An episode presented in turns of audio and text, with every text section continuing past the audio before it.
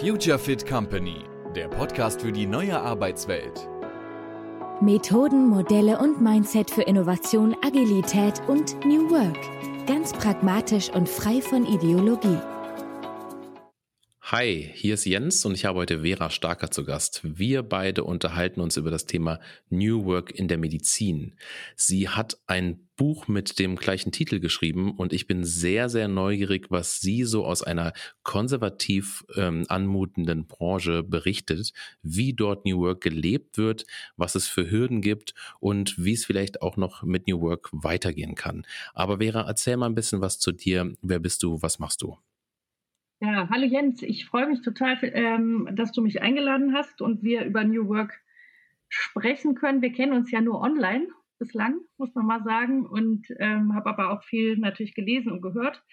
Ja, was, was mache ich eigentlich? Ähm, ich begleite schon seit ziemlich vielen Jahren Unternehmen in Veränderungsprozessen und er tut es aus einer hypnosystemischen Perspektive. Das Hypnosystemische kann man einfach übersetzen, ist strukturiertes Arbeiten mit unbewussten Prozessen. Ja, also wir nehmen uns A vor und gucken uns dabei zu, wie wir B machen. Und das ähm, ist ja was, was uns, was jeder Mensch kennt, ne, wenn man sich was vorgenommen hat und was Organisationen sehr gut kennen. Und ähm, deswegen ist für mich immer, sind Organisationen sehr interessant, die sich schon viel vorgenommen haben und aber das Gefühl haben, sie kommen da nicht hin an diesen Punkt. Und ähm, da haben wir dann uns der Medizin zugewandt, weil allein der Pflegenotstand ist 40 Jahre alt, da könnte man schon sagen, die haben sich dem Thema noch nicht so ganz erfolgreich ähm, zugewandt. Genau. Und alles, alles rund um New Work ist für uns interessant. Wir forschen auch dazu. Und ähm, wir glauben total an das Thema und dass wir die Arbeit, also dass wir das sind, die das jetzt auch tun müssen. Ne? Also wir sind diejenigen, die mit der Arbeit und den Impulsen da gefragt sind. Jetzt ist New Work ja ein weit gefasster Begriff. Mm. Es wird darüber diskutiert, wie weit ist das eigentlich noch bei den Gedanken von Bergmann? Ähm, mhm. Was macht im Grunde die Beratungsindustrie gerade daraus? Was ist denn deine Sicht auf das Thema New Work? Also der Friedhof ähm, hat ja letztendlich eine Sozialutopie entwickelt. Die ist ja deutlich größer als das, was in den Unternehmen angekommen ist. Ähm, ich glaube, gerade auch der Teil ähm, des Themas Umgang mit Umwelt, Umgang mit Konsum, das ist etwas, wofür wir langsam überhaupt erst reif werden. Auch wenn das vor, weiß ich nicht, 40 Jahren geschrieben hat. Ähm, die Frage, ne, was ich wirklich, wirklich will, also welche Relevanz hat Arbeit in meinem Leben, die äh, ist spätestens nach Corona die Frage überhaupt geworden. Deswegen haben wir auch diese ganzen wechselwilligen Menschen weil wir uns irgendwie gerade alle fragen, ne, welche Relevanz hat Arbeit in meinem Leben und was möchte ich eigentlich anfangen mit meinem Leben? Und es ist auch gut so, dass wir uns das fragen. Und deswegen würde ich sagen, wir sind näher an Bergmann dran äh, als je zuvor. Auch wenn ich weiß, dass viele das Buch von ihm zum Beispiel gar nicht gelesen haben, äh, was ich sehr empfehlen kann. Das ist nicht ganz einfach, aber ähm, was ich sehr empfehlen kann. Und ich, wir sind sehr nah mit unserem Konzept äh, oder wir bemühen uns sehr nah mit unserem, äh, unserer Konzeptreihe an seiner Arbeit zu sein weil ich glaube, ähm, das zirkuläre Denken, was er hinbekommen hat, hat eben nicht im Silo gedacht, sondern warum arbeite ich, was hat das mit Konsum zu, tun, was hat das mit der Umwelt zu tun, diese Kreisläufe, in denen er äh, gedacht hat, das ist das, was uns ja fehlt. Wir denken ja ziemlich doll im Silo. Und das gilt es zu heben letztendlich. Ne? Das ist so der Kerngedanke von ihm und den, mit dem müssen wir uns viel befassen. Jetzt hast du mir im Vorgespräch verraten, dass äh, New Work in der Medizin der Auftakt ist. Der Auftakt für eine ganze äh, Buchreihe. Warum denn die Medizin? Was war ähm, so ausschlaggebend, dass du sagtest, ja, der Medizin als, als Branche widmen wir uns genau mit diesem, mit diesem Fokus New Work? Was hat es da für Möglichkeiten? Was gibt es da für Potenziale? Also das war letztendlich ein Auftrag, muss man sagen, den ich hatte in einem Universitätskrankenhaus. Ähm, die wollten eine neue Strategie und wollten die umsetzen. Und ich habe ehrlich gesagt noch nie Krankenhaus so richtig live von innen erlebt, also außer mal bei der Geburt meiner Tochter und bei meiner eigenen.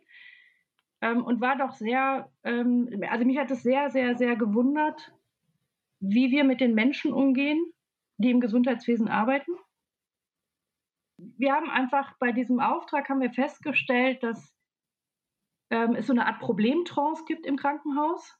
Also dass ganz oft gesagt wird, ja, das ist eine gute Idee, das geht aber nicht, weil. Das ist einer mhm. der häufigsten Sätze, die wir gehört haben.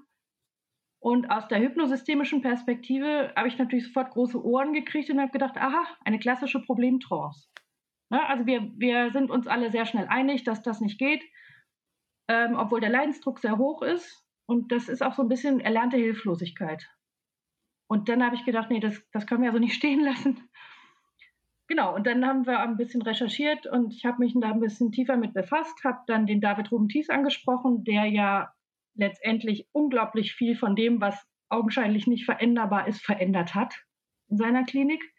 Ähm, die Mona selber ist Ärztin, das heißt, wir haben schon multidisziplinär auf das Thema drauf geguckt und haben uns gefragt, wie müsste es denn eigentlich sein, wenn es gut wäre? Mhm. Und dabei haben wir festgestellt, dass es in, im Gesundheitswesen an sich eigentlich gar nicht so ein übergeordnetes positives Bild gibt, so eine Vision, so ein, so ein Zielbild. Eigentlich reden wir immer über Kosten.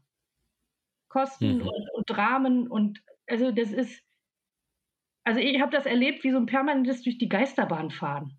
Ich weiß nicht, ob du das noch kennst, in den 80er gab es so diese klassischen Geisterbahnen und das war eigentlich immer wie durch die Geisterbahn fahren und ich glaube, dass wir uns alle anfangen müssen, dafür zu interessieren.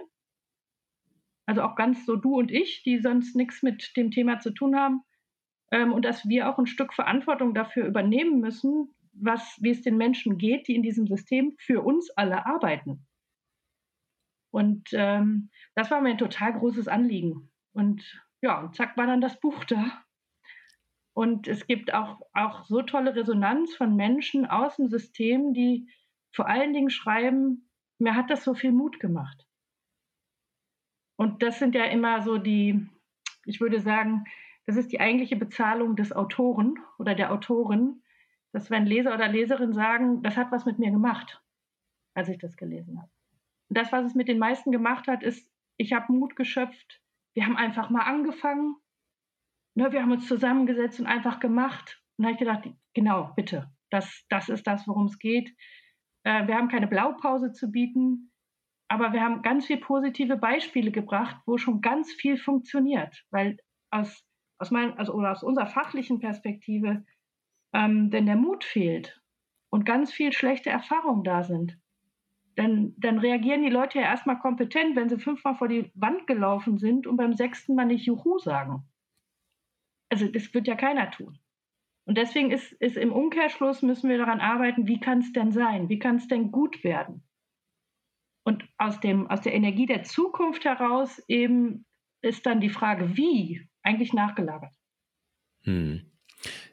Jetzt hast du beschrieben, dass, ähm, ich sag mal, im Gesundheitssektor, wenn wir auch auf Krankenhäuser, ich sag mal so als ähm, Struktur drauf schauen, dass da so dieses Thema ähm, vorherrscht ja, ist ganz interessant, aber, ne, dieses Ja, aber. Und wie du schon beschrieben hast, ich, ich gehe vielleicht zwei, dreimal mit einer Idee zu jemandem ähm, und wenn ich ein, ein rotes Stoppschild bekomme, dann höre ich irgendwann auch damit auf. Jetzt ist ja ein Krankenhaus von den Strukturen her ähm, sehr hierarchisch organisiert. Jemand, der jetzt dein Buch liest, oder an wen richtet denn dich, an, an, an, an welche Personengruppe richtet sich denn das Buch? Weil wer kann denn wo dort agieren in einem Krankenhaus? Und das Krankenhaus steht ja vielleicht auch sinnbildlich für andere Organisationen. Wir haben ja ähm, einige Organisationen, die noch, ähm, ich sag mal, aus der Geschichte heraus sehr hierarchisch organisiert sind, mit wenigen Menschen an der Spitze und dann kaskadiert das nach unten. Aber bleiben wir beim, beim, beim Krankenhaus. Also wer läuft, wer hat die Möglichkeit, dort äh, New Work Impulse zu setzen? Wir haben grundsätzlich ähm, überhaupt mal zwei Handlungsfelder aufgemacht, weil wenn man im Krankenhaus was verändern möchte, dann bekommt man neben geht nicht weil äh, noch einen zweiten häufigen Satz und der lautet, na das System, ähm, die DRGs. Und unzweifelhaft haben diese DRGs dazu geführt, dass wir diese Gewinnmaximierungslogik bekommen haben. Und überall da, und das muss man einfach mal sagen, wo es die Gewinnmaximierungslogik gibt, gibt es Menschen, auf deren Rücken diese Gewinnmaximierung erarbeitet wird. Kannst du mir gerade helfen, DRGs? Das, sind, das ist das Abrechnungssystem. Mhm. Das ist ein Abrechnungssystem, was eigentlich mal gut ge gedacht war und ähm, äh, dazu sorg, äh, sollte so vereinfachen, dass man sagt, bestimmte Leistungen werden standardisiert abgerechnet. Ja, ein Blinddarm dauert durchschnittlich drei Tage, keine Ahnung, ob es jetzt richtig ist oder fünf oder einen. Äh, und deswegen wird dann dieser Durchschnitt abgerechnet. Das ist jetzt sehr vereinfacht ausgerückt. Ich bin weiß Gott keine Expertin, aber ähm, bei uns hat dieses System dazu geführt, dass die Kliniken quasi ganz viel abrechnen müssen, weil zum Beispiel bestimmte Pflegeleistungen gar nicht berechnet werden. Und also als ich das so verstanden habe, dass wozu das geführt hat und dass ganz viele Ärzte jetzt ganz viele immer Codes suchen müssen. Ne? Auch guck mal, der hatte da bestimmt nicht nur einen Beinbruch, vielleicht hatte er noch was an der Niere, weil dann können wir die Niere noch mit abrechnen. Und das ist halt ganz weit entfernt von dem, wie Ärzte und Ärztinnen eigentlich arbeiten wollen.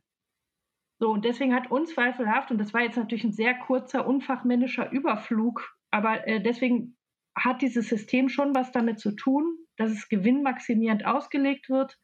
Und das ist, heißt ja auch immer ein Stück weit in der Auswirkung eine Distanzierung von den Menschen. Die gehen ja in die zweite Reihe. Jetzt gehen wir mal weg vom, vom Krankenhaus. Ähm, Gewinnorientierung, würde ich jetzt sagen, sehe ich in der Wirtschaft ja ganz häufig. Genau, aber wir, wir, reden auch nicht davon, dass wir als alle irgendwie pro bono arbeiten müssen, sondern es hm. geht um die Balance. Es geht darum, ob es in dieser Kette, in dieser Wertschöpfungskette Menschen gibt, die einfach unterbezahlt werden oder die in schlechten Bedingungen arbeiten, um diesen Gewinn, diese Marge zu erarbeiten. Das ist das, was nicht okay ist. Also in den Waldkliniken Eisenberg zum Beispiel wird einfach ein großer Teil der Gewinne reinvestiert in die Menschen. Und deswegen haben die eine Relation von Pflegefachkraft zu Patient von 1 zu 8. Und wir haben gemeinhin 1 zu 14. Das heißt, eine Pflegekraft ist nur in Anführungszeichen für acht Leute zuständig. Sie kann Bindung aufbauen. Sie kann, ne, die, die Patienten können Bindung aufbauen. Das ist Teil der Heilung. Hm. Ja klar, das aus, aus, einer, aus einer Patientensicht äh, gesehen ist ja diese, die, diese Betreuung etwas, was wir ja alle wollen, ähm, was das System aber nicht hergeben kann. Ja, genau, weil die Gewinnmaximierung dafür sorgt, dass eine Pflegefachkraft mindestens 14 Leute betreuen muss. Und ehrlich gesagt, da gibt es ja noch nicht mal mehr Zeit zum Pipi machen zwischendurch, unter Umständen. Und das ist nicht okay. Also immer wenn es die Disbalance hat, ähm, dann ist der Gewinn zu hart erkauft, würde ich sagen. Ja, das heißt, wir haben einmal diesen systemischen Aspekt, aber das, die zweite Frage, ja, wer kann denn noch? Äh, und das zweite ist nur, weil es ein gewinnorientiertes System gibt, heißt es ja nicht, dass eine Führungskraft sich kacke verhalten muss. Also wir haben auch noch immer noch die, die Möglichkeit, dass wir einfach gut miteinander umgehen, dass wir Verantwortung delegieren, dass wir auf Teamarbeit setzen. Wir werden nicht davon abgehalten, weil wir in einer Hierarchie arbeiten. Und das sehen wir in der, im Krankenhaus auf bestimmten Stationen. Da wird super im Team gearbeitet. Da gibt es gar keine Unterscheidung zwischen den Berufsgruppen. Die machen da wirklich Hand in Hand. Also es geht. Ja, für Verhalten kann ich mich ja immer entscheiden. Exakt. Aber ich bin jetzt an dem Punkt, wo du sagtest, ähm, da weicht das auch auf, ähm, Ärzte und zum Beispiel Pfle ähm, Pflegende, Pfleger, Pflegerin. Denn ähm, das weiß ich auch aus meiner Tätigkeit als, als Coach und Berater, so dieses, wie viel Freiheitsgrad, Freiheitsgrad habe ich denn? Wie viel Entscheidungskompetenz habe ich denn? Und ähm, ich bin ja auch der absolute Laie, was Medizin angeht, aber so dieses, ich als pflegende Kraft darf nur ausführen, wenn der Arzt, die Ärztin das anweist. Und ähm, manchmal sind ja die Personen, die ausführen, wissender ähm, in, in, in den Themen als, als, als die Ärzte.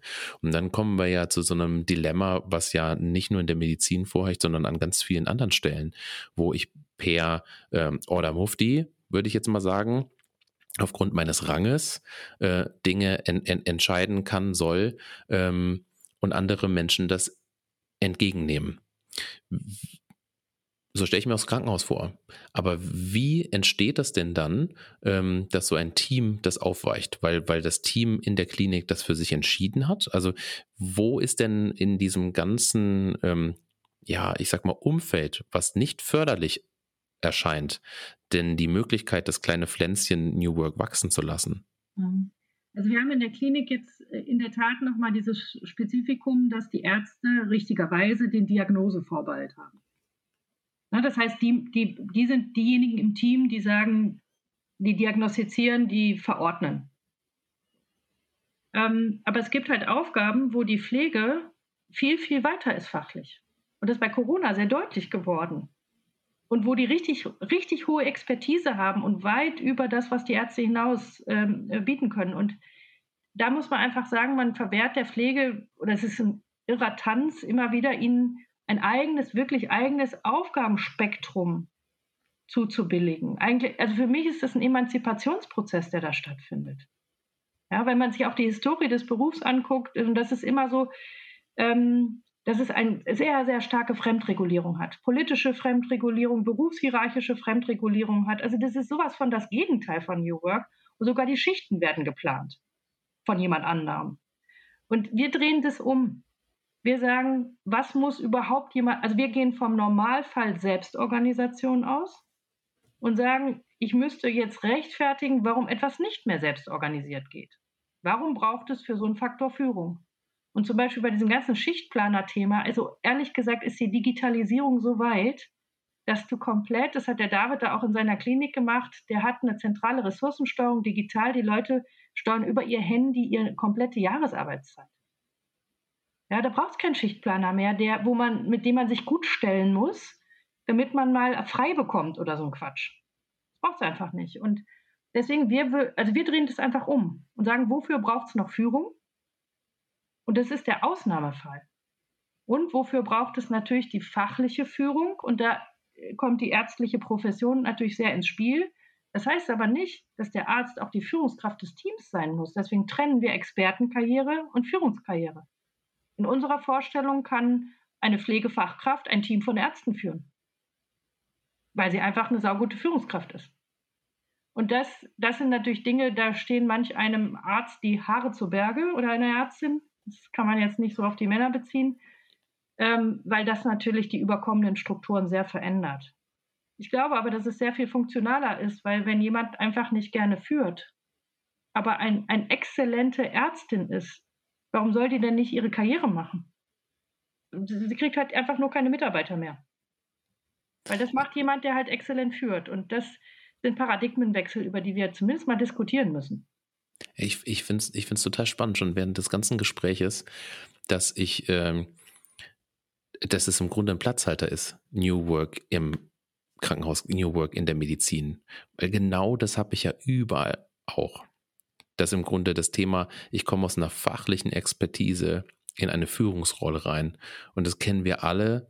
Ähm, meine fachliche Expertise ist dann vielleicht auch gar nicht mehr so gefragt, weil ich führen muss. Also das, wofür ich mal angetreten bin, wofür ich Experte, Expertin geworden bin, wo ich tief reingehen möchte, ähm, das kann ich gar nicht mehr so ausleben. Mhm. Und ich, ich glaube, das, da, da, da, passiert gerade so ein Umdenken, ähm, sei es in der Industrie, du schilderst das jetzt gerade aus der, aus der Medizin, beziehungsweise ist das euer Impuls, den ihr reingeben möchtet, dass wir das voneinander trennen sollten weil das sowohl die Führenden ähm, glücklicher macht oder sinnerfüllter macht in ihrem Tun, als auch die, die geführt werden. Jetzt kann ich mir aber vorstellen, das ist ja, wie du schon ansprichst, ein Paradigmenwechsel in einer, in einer Klinik. Ähm, ich frage, ich, ich komme nochmal zu der Frage zurück, wo kommt, wo kommt dieser Stein des Anstoßes her? Wo, wo ist der Impuls? Ist es etwas, dass ihr, ich sag mal, die, ähm, die Pflegekräfte ermutigt, auch mit, mit, ich sag mal, Vokabular und Wissen versorgt? Oder ist es eigentlich ein, ähm, ah, jetzt bin ich auch wieder in dem klassischen Thema, ist es bottom-up oder ist es ähm, top-down? Muss eigentlich der, der Chefarzt und irgendwie der, ne, ich habe jetzt gerade auch Männer äh, vor Augen, aber es gibt natürlich auch Frauen, oder muss es irgendwie der äh, Klinikdirektor sein, der die ganze kaufmännische Geschichte irgendwie wuppt? Also, oder am besten von beiden Seiten. Also, was ist so der Blick, wenn ich jetzt wieder auf Krankenhaus und Medizin gucke? Also, ich finde das, also was, was sehr, sehr wichtig ist, dass wir keinen verurteilenden Blick werfen dürfen. Also mhm. dieses Management-Bashing bringt uns überhaupt nicht weiter. Weil die tun in dem System, was es halt gibt, ihr Bestes, um dieses Krankenhaus in den, in den schwarzen Zahlen zu halten. Und da gibt es wie immer im Leben schwierige, schwierige Menschen und irgendwie gute Menschen, aber erstmal ist es die Aufgabe, die gar nicht so leicht ist, muss man mal sagen, in diesem Gesundheitswesen so ein Haus schwarz zu halten.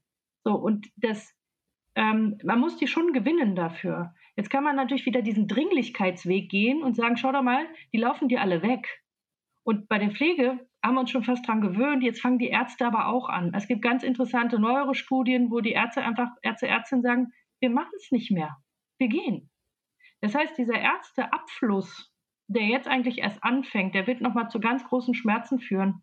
Ich habe kürzlich mit einem Klinikdirektor gesprochen, der hat gesagt, wir haben jetzt von sechs OPs drei schließen müssen. Wir können ihn nicht mehr besetzen. So, das heißt, äh, aber diese Dringlichkeit ist ja immer so eine, so eine Sache. Ich glaube ja immer, dass die Dringlichkeit allein nicht reicht, sonst hätten wir schon vieles geändert. Wir brauchen Dringlichkeit und Zukunftsbild. Wenn ich mit dem Management über ein Zukunftsbild spreche, in dem sie gar nicht mehr vorkommen, dann ist es sehr unwahrscheinlich, dass sie sagen, juhu. Das heißt, ich muss die Welt, die ich da entwickle, mit denen gemeinsam entwickeln und auch ihnen eine, eine relevante Rolle geben. Und aus unserer Sicht ist die relevante Rolle, dass sie letztendlich die ganze Compliance, das ist deren, das ist deren Thema. Aber im Moment steuern die Hierarchien, und das ist ja nicht krankenhaustypisch, sondern das sehen wir in allen anderen Branchen, steuert die Hierarchie die Wertschöpfung. Und damit ist, werden sie träge und langsam. Wenn wir aber sagen würden, ne, die selbstorganisierte Station, die können das komplett ganz nah am Patienten, ganz nah an den Themen, ganz nah an ihrer Expertise machen. Und das Management ist an Anführungszeichen nur dazu da, ihnen den Weg frei zu räumen, das Compliance-Thema zu machen, die politischen Sachen zu machen, um das zu ermöglichen. Also ich vergleiche das immer ein bisschen mit dem Curling. Es ist ja dieser Eis, Eissport, wo man diese Eisstöcke oder Eis, ich weiß gar nicht wie die Eissteine schiebt. Und dann gibt es die Leute mit dem Schrubber. Mhm. Wir schrubben ganz viel, damit diese Steine richtig gut durchgleiten. Und in meiner Perspektive, und das ist überhaupt gar nicht abwertend gemeint, weil Curling ist ein sehr taktisches Spiel, sind die mit dem Schrubber das Management. Die räumen den Weg frei, damit die dezentral eigenverantwortete Wertschöpfung optimal fließen kann. Und das, glaube ich, ist die Zukunftsvision, über die wir mit dem Management reden müssen. Und leider ist unser Diskurs mit denen immer so Verlust geprägt. So ein bisschen wie bei dem Klimathema. Wir reden immer über Verlust. Und Verlust ist, findet irgendwie keiner cool. Wir müssen darüber reden, wie ist es dann? Wie fühlt es sich dann an? Was bin ich dann? Und da, sind, da ist auch ein Manager, eine Managerin nur ein Mensch. Auch die möchten diese Fragen beantwortet wissen.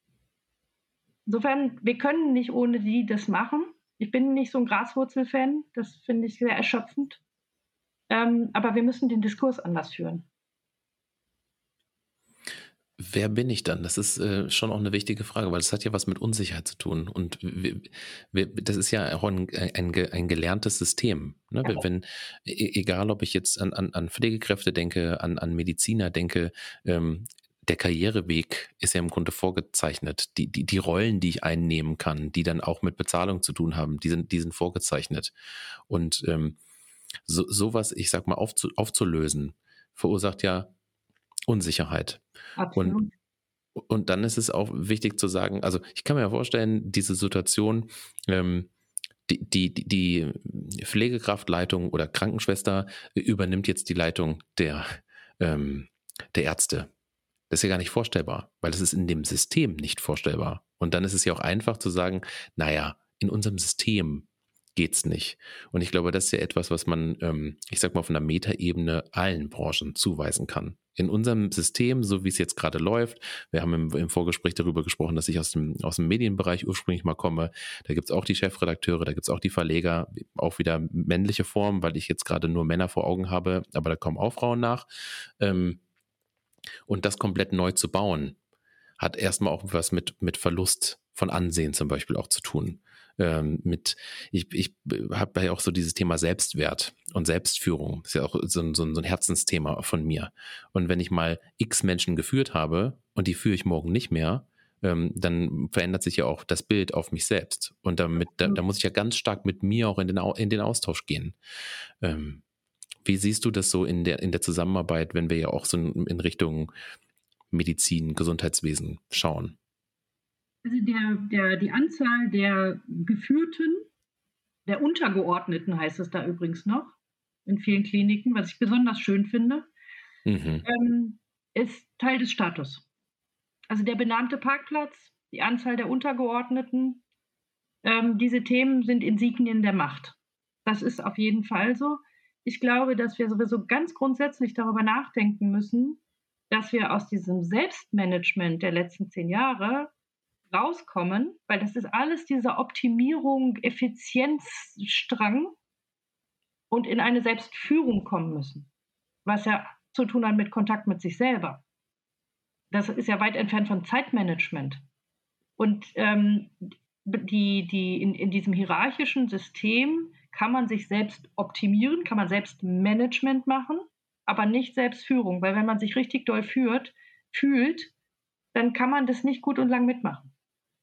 Das heißt, für mich ist so dieser Selbst, deswegen unterscheide ich das auch so doll, ist dieser Selbstmanagement, dieser Optimierungseffizienzdrang letztendlich wie das Industriezeitalter bei Menschen. Ne, Skalierung, Effizienz, Optimierung. Ähm, da sind ziemlich viele auch sehr erschöpfte Menschen im klinischen Bereich. Und die Ärzte leiden stiller. Es gibt eine sehr interessante Studie, wo wir gesehen haben, dass also viele Ärztinnen und Ärzte sich quasi eher einen Arm abhacken würden, als sich Hilfe zu holen, obwohl sie kurz vorm Burnout stehen. Also dieses sich selber Hilfe holen, sich gut um sich sorgen, Selbstführung, das ist relativ fremd. Und da müssen, also da ist auch so ein heroisches Bild irgendwie hinter und die, das System hat halt so deren auch altruistische Motivation total überdehnt. Und da sind, da sind die Punkte und deswegen die Leute ins Fühlen, in die Selbstführung zu bringen, ist Teil des Weges. Aber da bin ich eben nicht, dann halte ich die Strukturen eben nicht mehr aus. Und deswegen gibt es auch kein gesteigertes Interesse der Organisation an Persönlichkeitsentwicklung. Ja, wir machen ja immer noch in ganz vielen Organisationen Personalentwicklung von der Stange. Ja, warum? Weil das ist wie ein Placebo. Aber wahrscheinlich wirkt der Placebo noch mehr, wenn man sich die Placebo-Forschung anguckt. Ähm, aber eigentlich müssen wir sagen, wir müssen aufhören, Personalentwicklung zu machen. Wir müssen Persönlichkeitsentwicklung machen. Wir müssen die Menschen unterstützen, sich selbst zu führen, Kontakt zu haben. Dann sind sie aber nicht mehr in der Hierarchie steuerbar, wie das jetzt der Fall ist. Und das ist im Krankenhaus nichts anderes aus meiner Sicht ähm, als in anderen Branchen. Was wir nur sehen, ist, dass es so ähm, identifikationsprägend ist. Ich bin Arzt oder Ärztin. Ne? Ich habe einen weißen Kittel. Da kann ich jetzt nicht mit einem Buch über New Work ankommen, wo kein Medizin draufsteht. Das ist sofort überhaupt nicht relevant. Aber ganz vieles von dem, was wir im Buch geschrieben haben, ähm, würde jeder sagen, naja, ehrlich, das gilt auch bitte für andere Organisationen. Ja, aber wir haben, und das dürfen wir nicht vergessen, dieses Identitätsbildende des Berufes. Deswegen im, im Herbst kommt New Work in der Industrie raus, weil wir gesagt haben, auch die Industrie hat ein ganz eigenes Selbstverständnis. Das ist wichtig, dass sie sich angesprochen fühlen. Und ich, ich glaube, das wird auch der Weg sein, dass wir New Work ähm, spezifischer, branchenspezifischer machen, damit es an diese Selbst, an diese Identifikation anknüpfen kann. Dass die sich wiederfinden. Lass uns vielleicht auch genau deswegen den, den, den Bogen mal dahin spannen. Ähm, du hast ja auch beschrieben, dass es Kliniken gibt, die New Work, ähm, Persönlichkeitsentwicklung, Mitarbeiter oder Mitarbeitendenstärkung ähm, betreiben. Wie kann das aussehen? Also lass uns vielleicht nochmal so ein Zukunftsbild für, ähm, für New Work in der Medizin aufzeigen. Also ihr habt das Buch, aber auch jetzt die, ähm, die Hörenden hier, dass die, so, dass die so einen Einblick von, von deinen Erlebnissen, von deinen Erfahrungen bekommen. Mhm. Also wie kann es denn gestaltet sein? Also wie, wir haben jetzt über das System gesprochen, was äh, es quasi für äh, Stellhebel oder für Hürden im System gibt, aber es gibt ja Menschen, die diese Hürden ähm, versuchen oder bereits übersprungen haben. Wie kann ich mir das vorstellen? Also ich hatte wirklich das Glück, auf viele richtige Persönlichkeiten äh, zu treffen, die das Thema auch einfach anpacken. Also ich glaube, ohne das kommen wir auch ehrlich gesagt nicht weiter. Wir brauchen diese Menschen, die sagen, okay, ich werde erstmal schräg angeguckt, wenn ich das jetzt hier auspacke, aber ich werde es tun. Und ähm, die auch gar nicht in diesen Opferdiskurs so doll ein, eintreten. Ja, der David hat äh, vor 1992 ähm, als Pflegefachkraft äh, protestiert, war auf der Straße, hat Streiks organisiert und er sagt, Vera, die, auf den Plakaten stand das gleiche wie heute. Und das ist so lange her. Und, ähm, und er ist halt eine Persönlichkeit, hat sich auf den Weg gemacht und hat gesagt, ich werde jetzt Klinikleiter und ich mache es einfach anders. Ja, der Sebastian Dienst vom äh, Deutschen Herzzentrum Berlin, Also es gibt die Sabine Brase, es gibt so viele Leute, das sind so starke Persönlichkeiten, die machen das schon anders. Und das war auch ein Ansinnen von unserem Buch, dass, dass wir diese Beispiele transparent machen. Da könnte ich jetzt, könnten wir noch drei Stunden, könnte ich Beispiele nennen. Nimm mal eins raus. Was, was, was, was, machen die anders? Naja, beim David zum Beispiel, die haben das ganze Klinik, äh, den ganzen Klinikneubau mit 1200 Leuten geplant. Die sind alle in eine Halle und dann haben die all ihr Erfahrungswissen äh, eingebracht und die haben dieses Haus mitgebaut. Das ist natürlich ein extremes Beispiel, aber ähm, dieses konsequente Anbieten von Akademisierung, dieses Kon einfach bessere Arbeitsbedingungen schaffen. Ne, Carla Eisel war die erste bei der Charité, die wirklich einen großartigen Tarifvertrag abgeschlossen hat, wo, dieses, wo die wirkliche Belastung mal abgebildet wird. Und deswegen, ich, es gibt ganz viele Initiativen und wir sagen halt, in diesem Buch gibt es hier sieben Dimensionen, diese sieben äh, New Work-Dimensionen. Greift euch einfach bitte mal zwei raus sucht euch die Leute im Umfeld, von denen ihr wisst, die haben die Power, jetzt mal darüber zu diskutieren, es zu verändern. Setzt euch mit dem Klinikmanagement hin. Bleibt hartnäckig, diskutiert diese Themen. Und ich bin der ganz festen Überzeugung, Jens, dass dieser Geist in die Flasche sowieso nicht mehr zurückzustopfen ist.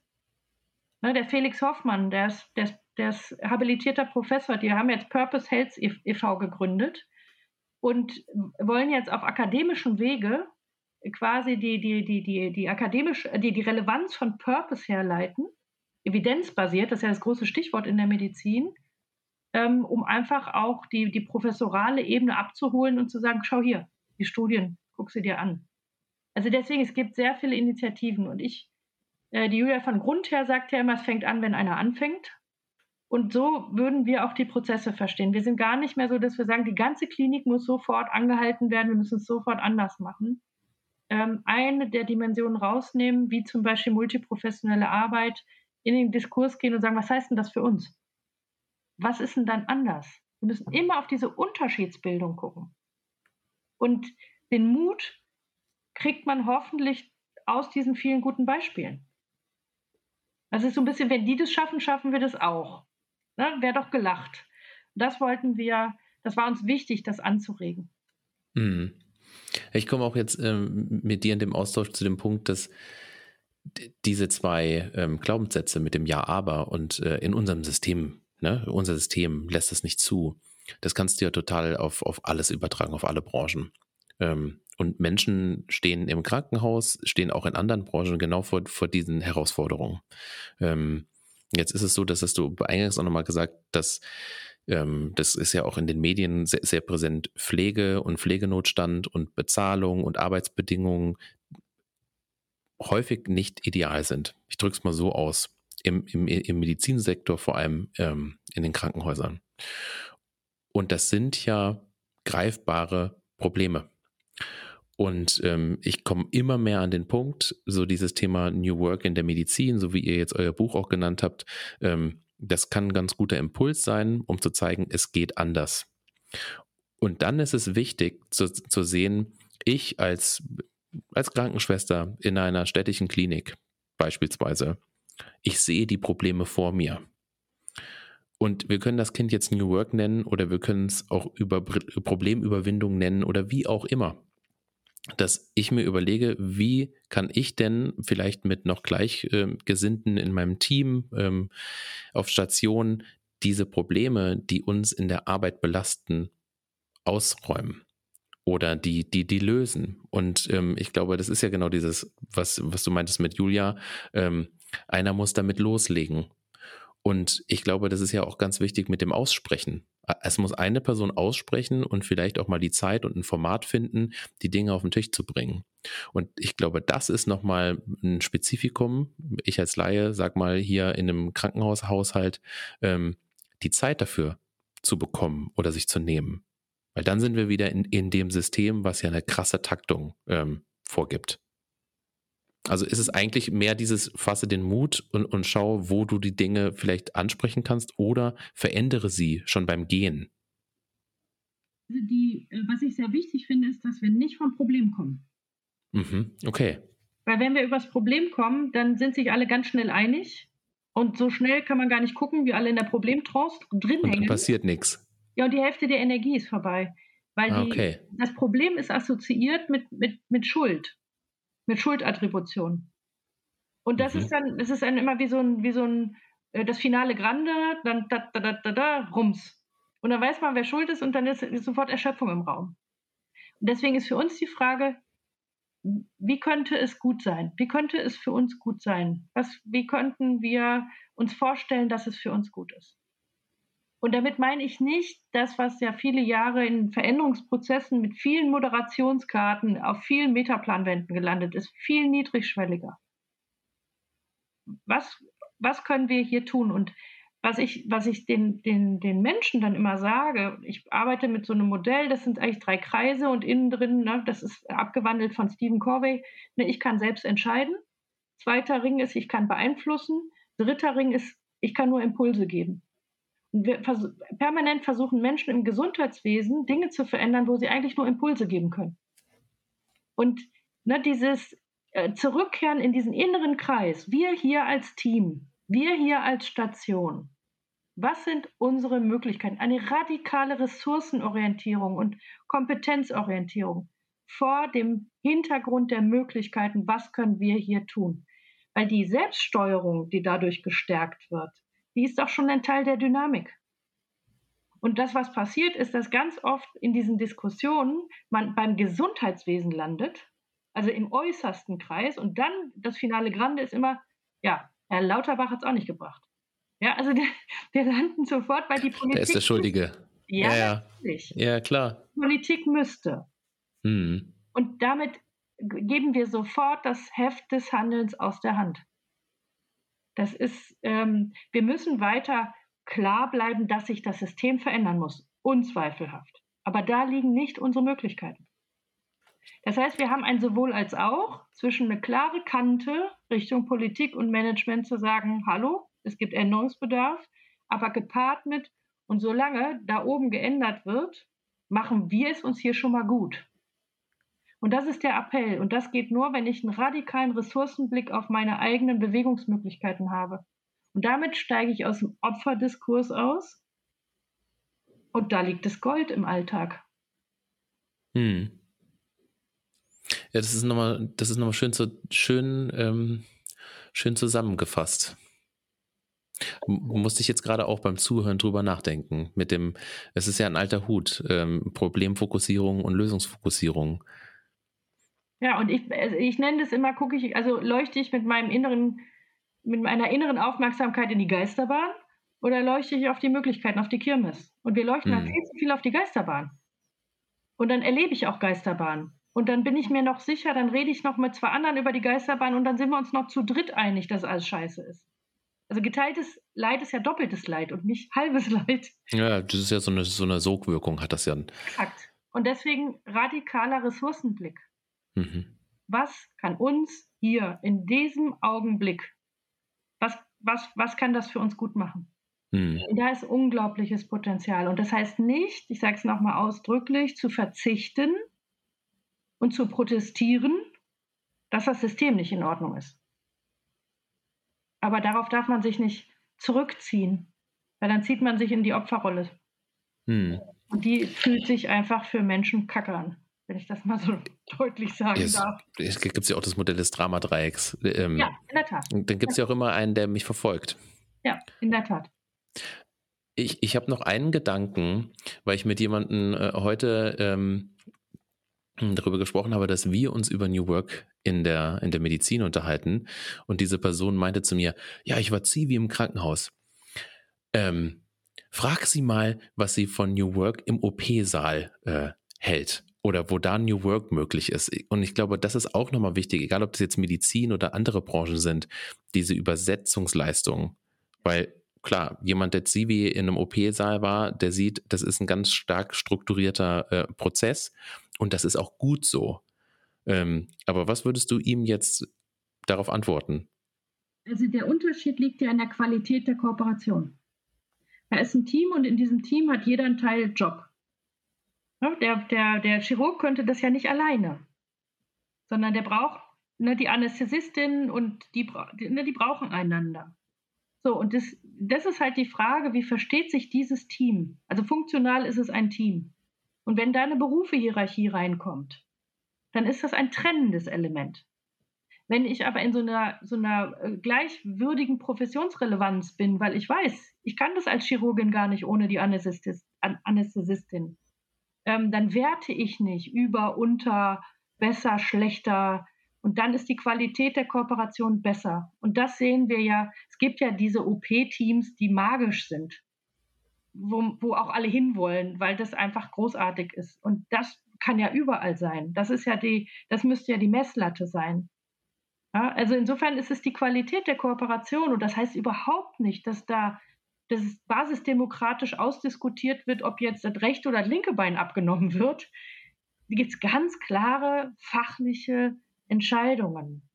Aber es wird nicht so viel Trennendes ins Team gebracht, sondern Verbindendes.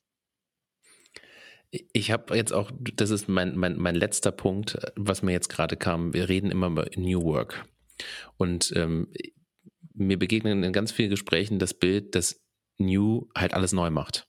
Mhm. Und lasst doch die Dinge so, wie sie sind und guckt, wie ihr sie verbessern könnt. Nochmal eingangs auf deine Frage, wie können wir es für uns gut machen? Mhm. Und ich finde es total spannend, wenn es diese super äh, OP-Teams gibt, dann hat man doch Vorbilder. Also das ist doch, dann, dann kann man doch auch gucken, ähm, was machen die? Also wa, wa, was machen die, damit das da alles so gut äh, ineinander geht? Und das dann zu, zu, gucken, weil da muss ich nicht in andere Branchen sagen, weil, weil dann fängt auch wieder dieses Thema an, ja, das ist nicht unser System, das ist ein anderes System. Aber das sind ja schon gute Beispiele im System selbst. Und ähm, ich fand es total spannend, weil das war so mein, mein Einstieg mit äh, New Work ähm, in, in, in der Medizin. Ich habe gemerkt, hey, das Gespräch ist eigentlich allgemeingültig. Ähm, die Medizin hat halt nochmal ein paar Besonderheiten. Äh, da sind wir auch eingestiegen. Und ich bin gespannt, wie das weitergeht, weil das ist ja auch so diese Diskussion, findet New Work ähm, oder dieses Verändern, Verbessern der Arbeitswelt eigentlich nur in so, einem, in so einer geschlossenen Blase statt? Ähm, und ist das eigentlich nur für die White Collar, also der, der Gegensatz zu den Blue Collar? Und ich finde es so wichtig, diese Arbeit, die ihr auch macht, weil ähm, die, das Pflegepersonal, aber auch äh, Ärzte, Ärztinnen, ähm, Handwerker, was du jetzt angesprochen hast, oder auch Industrie, jeder kann und, und, jede äh, kann davon profitieren, wenn wir uns genau diese Frage stellen, was kann ich für mich machen, dass es gut wird? Da habe ich gar nicht mehr äh, hinzuzufügen. Also vielen Dank, Vera, für den Austausch. Ganz, ganz gern. Herzlichen Dank für die Einladung.